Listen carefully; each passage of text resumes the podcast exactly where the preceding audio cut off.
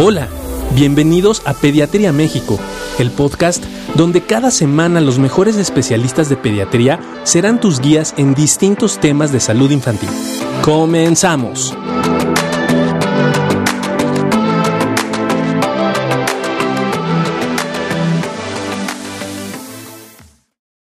¿Cómo están todos, queridos amigos? ¿Cómo están? Pues miren, eh, la idea un poco de esto es darle seguimiento a el proceso de la vacunación eh, que en días pasados este, se escucha. Perfecto. en días pasados no Juan Carlos salió y hemos hecho un seguimiento cercano pero la gente sigue teniendo muchas dudas y yo quisiera que pudiéramos tratar de esclarecer sobre todo para todos nuestros pacientes neurológicos no este pues qué hay a ver, lo primero, lo primero que es muy importante, yo quisiera dividir esto, Juan Carlos, en dos. Primero es los lineamientos que marcaron, que no han acabado de definir antes de poder este, tener la inscripción el viernes, pusieron como enfermedades neurológicas crónicas. En neurología, ¿qué está considerada una enfermedad neurológica crónica? Sí, eh, justo ese es, el, ese es el, término, porque hay varias situaciones que podemos, podemos considerar como crónicos, ¿no?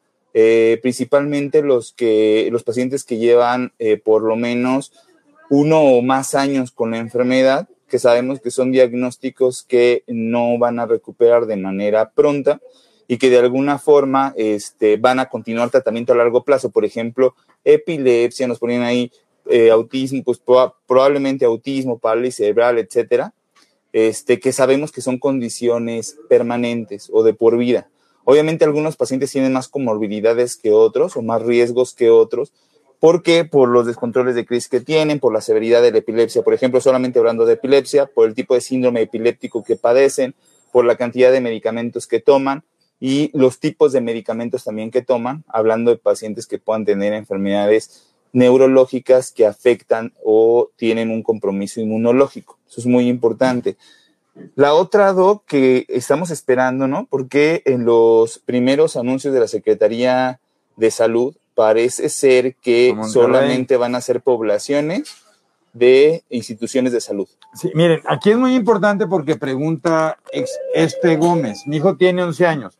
Entonces puede ser que sí vaya a estar la epilepsia incluida dentro de las enfermedades que se van a poder vacunar, pero nada más se van a vacunar pacientes entre 12 y 17 años de edad. Entonces esto es muy importante porque solamente van de 12 a 17. Si tienes 10 años, aunque tengas epilepsia, no te puedes vacunar. Es muy importante, nada más, es muy importante porque, bueno, todo el mundo va a querer vacunar a sus hijos, eso es, eso es algo que nosotros quisiéramos que sucediera, pero hay que entender que vamos de 12 a 17 años, ¿ok? Y la otra cosa que es muy importante es que, como bien decía Juan Carlos, pareciera que necesariamente van a tener que tener registro de una institución de salud Sí, ¿qué es lo que pasa? Que como nos, nos, pasa muy frecuentemente en nuestro país, no hay un registro nacional. Saludos a todo el país, a Latinoamérica. De enfermedades y seguramente también en América Latina. No hay, este, parece ser que por el momento no va a ser así, Cristina. Eh, no hay este, un registro general. O sea, por lo regular, o sea, no se sabe, no hay un censo, por ejemplo, del número de pacientes con epilepsia pediátrica de 12 a 17 años en el país. O sea, no hay un censo, no hay una organización tan precisa. Entonces, parece ser que la estrategia del gobierno va a ser ir a los lugares, a los hospitales que atienden un mayor número de población con estos diagnósticos o estas características, que en este caso pues, son los hospitales del gobierno donde se lleva una atención a una población mucho mayor. Esa va a ser la estrategia a partir de no contar con, de no contar con los diagnósticos de manera general en el país. Entonces, la estrategia es poder probablemente hacer células de vacunación a unidades grandes que atiendan una, este, eh, que atiendan una población mucho mayor.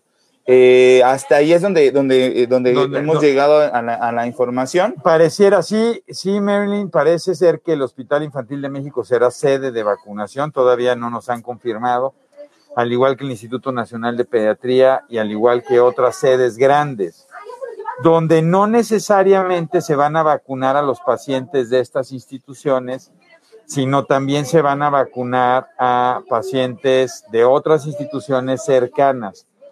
Es factible que la gente que tiene seguro social y que tiene ISTE se pueda vacunar aquí.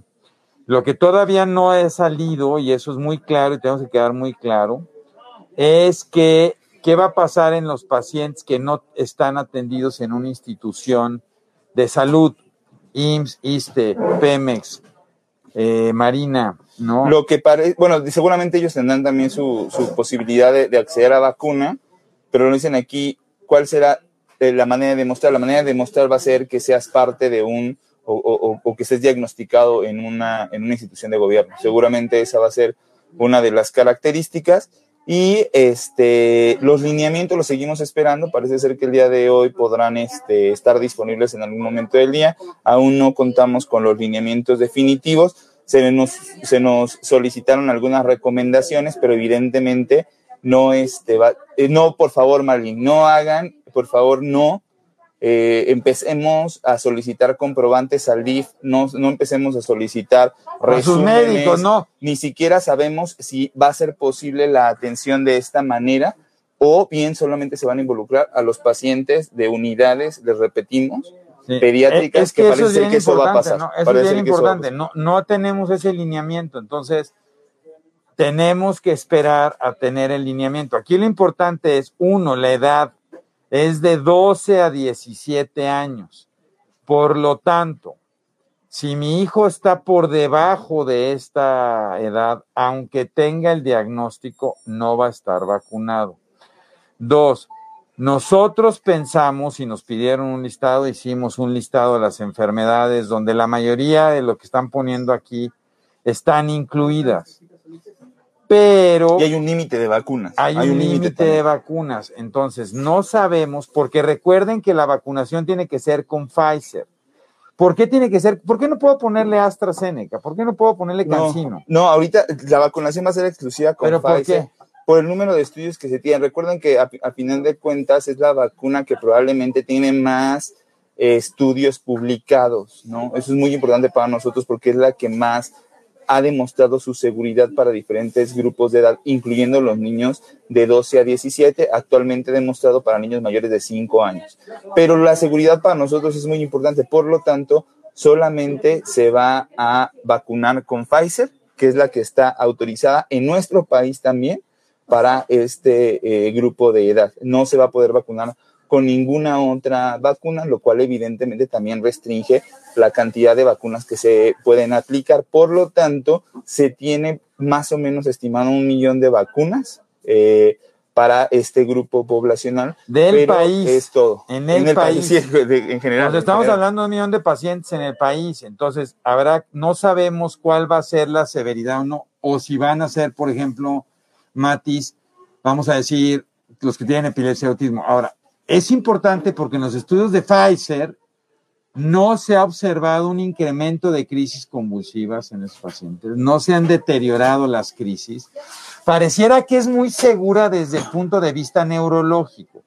Lo que se ha reportado es una inflamación a nivel del corazón, es una inflamación leve y transitoria, que es mucho mejor que evidentemente tenerla. No lo sabemos, Abigail. Lo único que te- nosotros hicimos son propuestas. Sí se incluyen tanto la discapacidad intelectual como algunos eh, fenotipos o presentaciones de déficit de atención. Sin embargo, no es nada oficial hasta que no tengamos los lineamientos. Brenda, sin problema, arriba de 24 años se puede poner cualquier vacuna de adultos, ¿no? No lo sabemos, Carla. Lo mismo que estamos No comentando. lo sé, Carla, no lo sé. No lo sabemos. Hay que esperar los lineamientos. Y a nosotros nos pidieron una propuesta general. Ahora- final- Ah, y la otra que les iba a comentar. La toma de decisiones de vacunación no es exclusiva de su médico. Exacto. ¿sale? No es exclusivo de nosotros, no es exclusivo del hospital incluso. Esto tiene que ver con, una supervisión de la Secretaría de Salud, del gobierno, que va a supervisar si realmente los pacientes cumplen con requisitos para ser vacunados. Ahora, Pati, yo sí creo, y hay toda una, o sea, la, la tendencia es a que van a empezar con 12, 17, y dependiendo el número de vacunas de Pfizer que se tenga, porque también no solo es que se quiera, es que se tiene que tener la vacuna Pfizer. Puedo tener otras vacunas, pero la única que ha demostrado, como bien decía Juan Carlos con los estudios, la seguridad de nuestros pacientes es Pfizer. Entonces, cuando se tenga otro lote que se pueda aplicar, seguramente se irá a la aplicación de 5 a 12 de Claro, cinco y 11 recordar años. que se va a seguir priorizando la, pro- la aplicación en mayores de 18 a 29 años. Eso significa que siguen teniendo prioridad sobre los grupos de 12 a 17.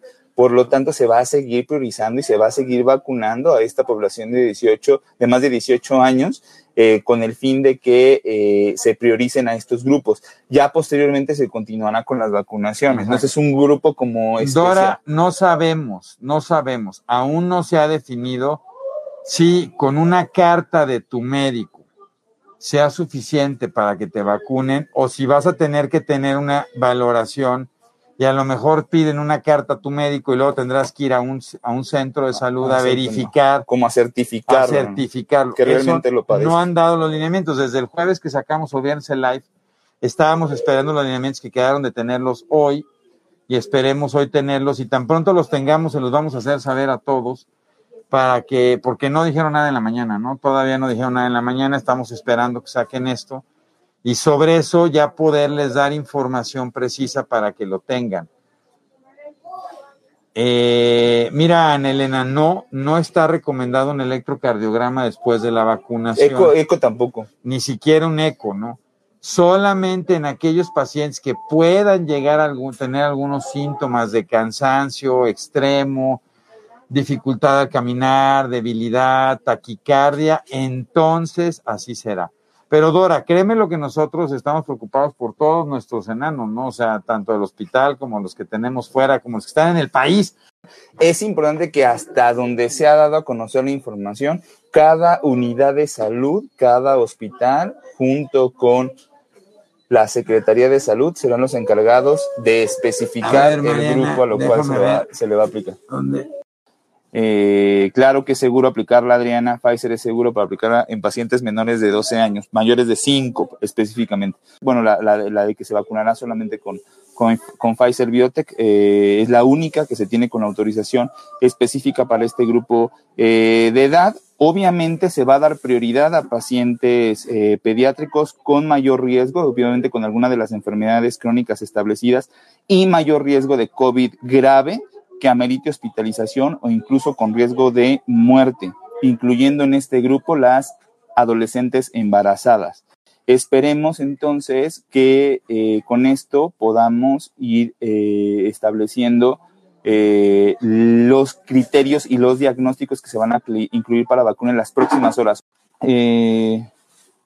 No, Paulina, no hay ninguna contraindicación para que los pacientes con epilepsia se puedan vacunar. Este, tampoco, Moro, no hay ninguna contraindicación para que se puedan vacunar. Aquí recuerden que no hablamos de contraindicaciones, sino de indicaciones.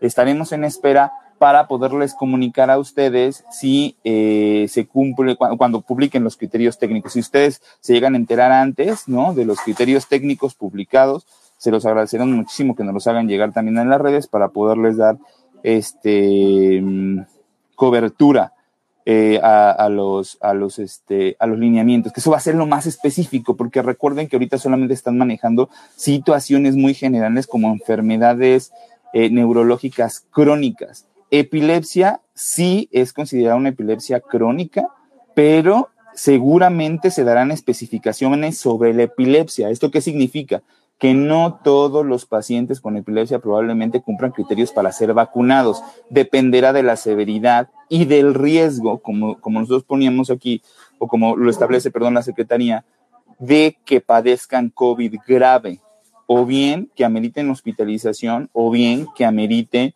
eh, eh, o, o tenga un riesgo de fallecimiento.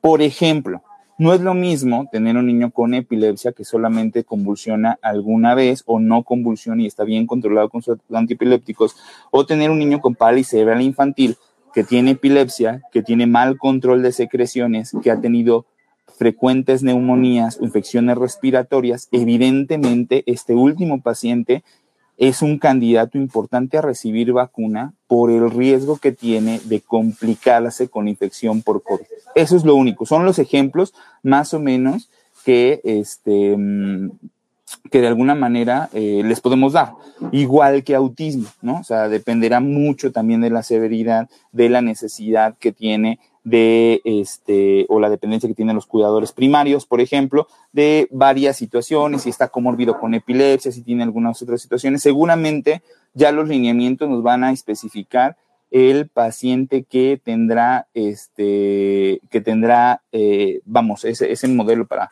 para ser vacunado. Por ejemplo, ahí nos dice tiene 10 años sin convulsionar pues lo cual de hecho ya habrá que, este, que establecer si ya resolvió la epilepsia, que es lo que dice la Liga Internacional contra la Epilepsia después de, de 10 años, de los cuales, este, hola Leli, de los cuales por lo menos 5 no debió de haber recibido tratamiento para que la epilepsia se considere como resuelta. Y entonces eso va a ser una, este, una situación interesante. Vamos a esperar de todas formas los lineamientos. Eh, evidentemente, nosotros consideramos que los pacientes con epilepsia, o sea, nosotros podemos considerar prácticamente que todos los niños tendrían que ser eh, vacunados mayores de 12 años, pero esta es la situación de, este, de poderlo, de, bueno, de tener que eh, trabajar sobre estos grupos vulnerables. Em, sí, ojalá, ojalá, ya podamos vacunar a la mayor cantidad de niños posibles, recordando que hay un límite de vacunas en esta ocasión por ejemplo, celosis tuberosa, colonos gastot, seguramente gris será un grupo a destinarse la vacuna por las comorbilidades tan frecuentes, por lo difícil del control de sus crisis, etcétera. O sea, hay algunos diagnósticos que evidentemente son más lógicos, ¿no? Que, que, se puedan vacunar. Habrá algunos controversiales, un poco más controversiales, como será la situación de autismo, de déficit de atención y algunos otros diagnósticos neurológicos donde la condición de salud del niño es buena en general, la condición de salud en general del niño es buena y entonces probablemente eso lo saque del grupo de alto riesgo de padecer COVID grave como tal. Eh, nos piden algunos datos sobre el padecimiento. Sí, sí, sí, sí. A final de cuentas, este, Flore, eh, Flores Elenita, eh, nosotros hemos trabajado sobre el poder em, establecer algunos diagnósticos, que eso es lo único que hicimos, es una sugerencia, pero al final de cuentas se establecerá a través seguramente de todo lo que haya opinado y todo lo que haya aportado el resto de, eh, hospitales eh, de la Secretaría para destinar esas vacunas a los niños que más lo requieran. Eh, ¿De qué pasa, niños 12? ¿Ya es seguro? Sí, ya es seguro. En Estados Unidos ya se está vacunando pacientes mayores de 12 años. Entonces ahí sí no hay ningún problema. En Estados Unidos se está vacunando a la población en general. Ahí no importa eh, la comorbilidad como va a pasar aquí en México, donde esta primer, estas primeras vacunas se destinarán para eso. Este, es importante mantenernos informados y solamente hacerlo de fuentes oficiales de la Secretaría de Salud, que a final de cuentas son los que van a determinar los lineamientos definitivos para poder este, para poder eh, dar paso a lo que será la campaña de vacunación en este grupo de pacientes. Pero recuerden que, es que, vamos, no podemos equivocarnos pensando que se va a vacunar a todos los niños mayores de 12 años, por favor. Al igual que muchos que nos han escrito pensando que se van a vacunar a los pacientes únicamente por su diagnóstico sin importar la edad. Entonces, solamente va a ser en mayores de 12 años, de 12 a 17, y que cumplan los criterios de comorbilidad o enfermedades graves que puedan poner en peligro evidentemente la vida, que requiera de hospitalización o bien que pueda padecer COVID grave. Eso es muy importante. Eh, Lula, yo creo que va a depender de muchas situaciones, al igual que lo que comentamos, pero síndrome de West lo contemplamos como una posibilidad. Sin embargo, como le decíamos, no vamos a, no vamos a poder confirmar absolutamente nada hasta que no tengamos los lineamientos, pero evidentemente síndrome de West podría ser, eh, vamos, consignado en esto. Eh, ahora eh, hay que ver Lula si sigue siendo síndrome de West, porque ya tiene 13 años, seguramente ya el diagnóstico no es el correcto. una duda, la vacuna no implica en el riesgo de desencadenar crisis. La vacuna no implica en riesgo de desencadenar crisis como un factor único, Elenita, por lo cual los pacientes con epilepsia se pueden eh, vacunar. Y con síndrome de Lennox Gastaut deben de tener todas sus vacunas. No hay ninguna contraindicación y ya no hablando específicamente de COVID, sino de cualquier vacuna, no hay ninguna contraindicación para que los pacientes con este, epilepsia se vacunen. A menos que estén recibiendo algún tratamiento en específico por parte de su neurólogo y aún así es muy difícil que esté contraindicado. La mayor parte de los pacientes no tienen contraindicación para vacunarse y hablamos de vacunas en general. Em, y si no quiero vacunar a mi hijo, eh, no, no, nadie te puede obligar, Estela, al igual que, eh, que nadie te puede obligar a ti a vacunarte, nadie te puede obligar a vacunar a tu hijo, es una situación y una decisión totalmente del cuidador primario, del padre o del tutor. En este caso, eso es tu decisión. Gracias, doctor. Dios quiera que pronto eh, apoye las vacunas. Ojalá así sea, Margarita. Esperamos que esto eh, pase rápido. Eh, doctor, ya lo platicamos. Tengo una duda que es clara. Eh, sé que es clara la edad, pero mi hijo tiene 11 años y hasta enero cumple los 12. No, no lo puedes llevar a vacunar, Paula. Eh, hola, mi hijo es paciente de ustedes, 9 años con diagnóstico de epilepsia difícil control. Y si no me pasa, toma presión. Sí se puede vacunar, Angélica. Eh, aún así, esto es algo muy general, lo tendrás que consultar con nosotros antes de la vacunación, pero por regular no hay una contraindicación. Eh, ojalá que los menores de 12 años, mi hija apenas tiene 7, ojalá, ojalá. Eh, eso es muy importante. No, gracias a ti, Estela, por tu mensaje. Es muy importante, no nos desesperemos. Eh, hemos ya pasado este tiempo de pandemia. Yo sé que es bien importante y es bien desesperante. Y yo quisiera que mis hijos estuvieran vacunados, pero tampoco tienen 12 años. Y gracias a Dios y afortunadamente hasta este momento, ninguna enfermedad de este tipo. Pero me gustaría que estuvieran eh, vacunados. Eh, Olga González, consideré, con, perdón, consideramos en el grupo enfermedad de ley, sin embargo, este, esto no se definirá hasta que salgan los lineamientos técnicos definitivos, Olga, pero mitocondropatías evidentemente están consideradas porque estos pacientes tienden a descompensarse de manera importante. Eh, tranquila, Lina, no pasa nada y gracias al contrario por seguirlos. Entonces, yo sé que todos estamos esperados porque nuestros hijos estén vacunados, yo sé que eh, quisiéramos y nos sentiríamos mucho más tranquilos con la vacuna, pero es importante que ustedes sepan que al final eh, llevamos prácticamente dos años con la situación de COVID, eh, cuidando bien a nuestros niños en la, mayoría, en la, mayor parte de los casos, muchos niños ya en la escuela, ¿no?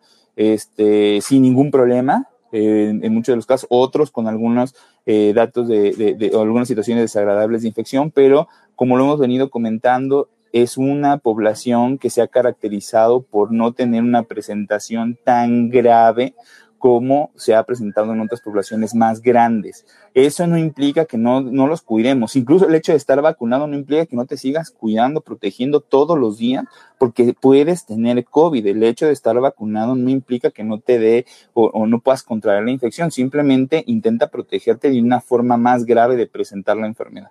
Eh, a ver, ¿Qué conductas tenemos que seguir para la vacuna? Idealmente no es necesario hacer una premedicación.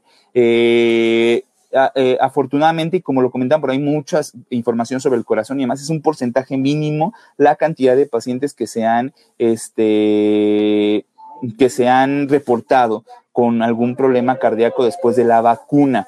Ojo con eso. Entonces, no es necesario algún estudio después de la vacuna, ni tampoco es necesario ningún estudio antes de la vacuna. De repente puede haber algunos síntomas, como cuando nos vacunamos con cualquier otro, o, o, otra vacuna, como algo de fiebre, febrícula, dolor de cabeza, ¿no? Eh, cansancio, etcétera. Pero bueno, si esto pasa, hay que comunicarlo con su médico y por lo regular, con dosis nada más de algo de analgésico, de medicamento para la fiebre y demás, es más que necesario, es más que suficiente, perdón, es más que suficiente para poderlos manejar de manera eh, adecuada. Fíjense, no se había ni siquiera, ¿no? Este, contemplado esa posibilidad de la vacunación a, grupos vulnerables, ya con la presión social y todo lo que se ha venido dando, afortunadamente estamos en este escenario. Entonces, tranquilos, hasta hace pocas semanas no se había contemplado. Esto cae como de sorpresa, cae muy rápido esta posibilidad. Vamos a aprovechar lo mejor posible. Nosotros como profesionales de salud eh, y con la responsabilidad eh, que tenemos y que nos caracteriza para la atención de nuestros pacientes, tengan por seguro que vamos a, a, apoyar en lo que esté a nuestro alcance para que estas vacunas lleguen a la población que realmente lo amerita. Eso es muy importante. Si tu niño llega no a cumplir criterios, llega, llega a ser eh, un paciente que no se considera con una afección crónica grave, eh, neurológica grave en este caso, que amerite la vacuna, no te decepciones, ni tampoco es por mala onda, ni tampoco es porque no se haya querido vacunar o porque otros niños estén aprovechando las vacunas.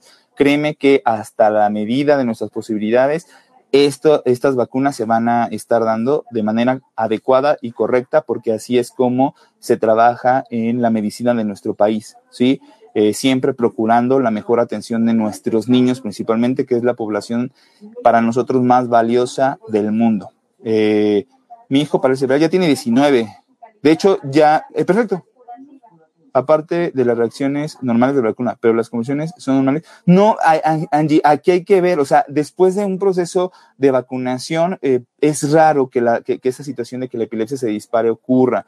No sé si le haya pasado con otra vacuna, esa es la primera pregunta que te tendrían que hacer, si ya te ha pasado con otras vacunas. Si esto es así, bueno, a lo mejor en específico, en específico, tu nene, Angie, este, tenga estas manifestaciones. Pero si no, consúltalo bien con tu neurólogo, porque de alguna manera es este, importante el hecho de poderlo considerar. Eh, no, Felia, no sabemos no, eh, síndrome de Down si, si, si, vaya a vacunarse. Este, eh, no sabemos eh, si va a depender de alguna otra comorbilidad, además de síndrome de Down. Por ejemplo, síndrome de Down con obesidad, que eso es muy frecuente, o no sé qué les parezca, síndrome de Down con diabetes, este, ya para estas edades, eh, síndrome eh, de Down eh, con epilepsia o alguna otra comorbilidad neurológica en tratamientos especiales, será muy interesante el poderlo saber en cuanto los lineamientos estén disponibles. Este, asma, 11 años, ¿es candidato? No lo sé. Laura, seguramente va a depender de la severidad de los cuadros respiratorios y demás, esperando lo que comentábamos.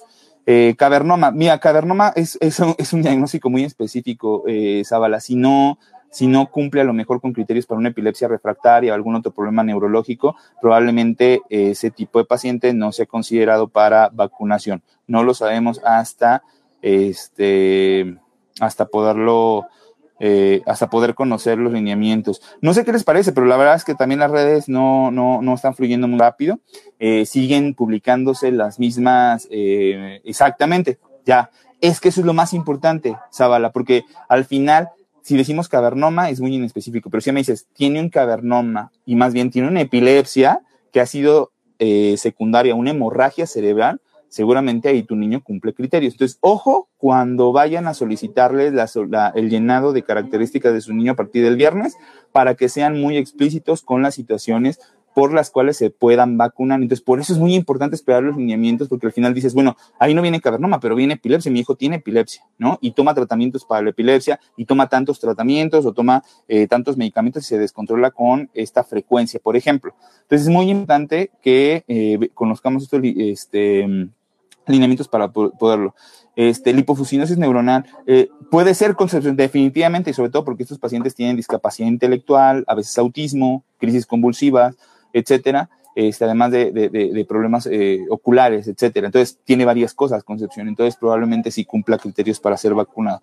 Este, y recuerden, al final de cuentas, aquí es por riesgos, mayor riesgo de tener una infección por COVID grave. Este, pero bueno, hasta, hasta aquí es la información que tenemos, importante, lo repetimos, a partir del primero de octubre se iniciará el registro para los niños este, eh, que eh, padezcan alguna enfermedad considerada como neurológica. En el caso de nosotros, eh, una enfermedad tal cual se debe decir, neurológica crónica. Este, bueno, quiero agradecerle a todos ustedes el hecho de poderse conectar el día de hoy, que sepan que estamos entusiasmados, estamos esperanzados en que se pueda llevar de la mejor manera este proceso de vacunación. es una oportunidad que se veía mucho más lejos, créanmelo, lo veíamos mucho más lejano y afortunadamente se ha abierto este pequeño escaparate para un grupo. Sabemos que siempre es pequeño, siempre va a ser pequeño, pero muy valioso de, niños que ameritan ser eh, vacunados. Eh, estemos pendientes de las redes, como lo hemos comentado el día de hoy. Hagamos lo más que se pueda por crear y fortalecer este grupo de apoyo. Agradezco mucho a la gente que va siguiendo lo que hacemos en redes diario, eh, día con día. Gracias a la gente que me sigue, me sigue específicamente en mis redes y en Cerebros en Desarrollo, que es muy importante para nosotros. Y que vayamos, ¿no? Apoyándonos entre todos, por favor, para estar pendientes de la información, para difundirla de una manera responsable y para que de alguna manera, como lo comentamos, estas vacunas lleguen a los brazos de los niños que de alguna manera eh, lo requieren y que lo requieren en este momento. En algún momento se abrirá para toda la población y en ese momento eh, también lo, comentaremos y estaremos muy contentos de que los niños mayores de 12 años ya, sin importar ninguna comorbilidad ni nada, se puedan eh, vacunar. Vamos a dar seguimiento a todos sus comentarios. Cuídense mucho, nos vemos eh, pronto, espero que esté todo bien en casa y que le siga yendo de lujo. Cuídense mucho, nos vemos. Esto fue otro episodio de Pediatría México. Y recuerda, los países caminan con los pies de sus niños. Si este episodio crees que le puede ayudar o servir a alguien, por favor compárteselo. Le podrías estar ayudando mucho más de lo que te imaginas. Síguenos en nuestras redes sociales. En Facebook e Instagram nos puedes encontrar como AMHIMCDMX, AM de Asociación de Médicos, HIM de Hospital Infantil de México y CDMX de Ciudad de México. Nuestra página web es amhim.com.mx. Para cualquier duda o comentario, escríbenos al correo electrónico pediatriamexicopodcast.gmail.com. Gracias por acompañarnos. Hasta la próxima.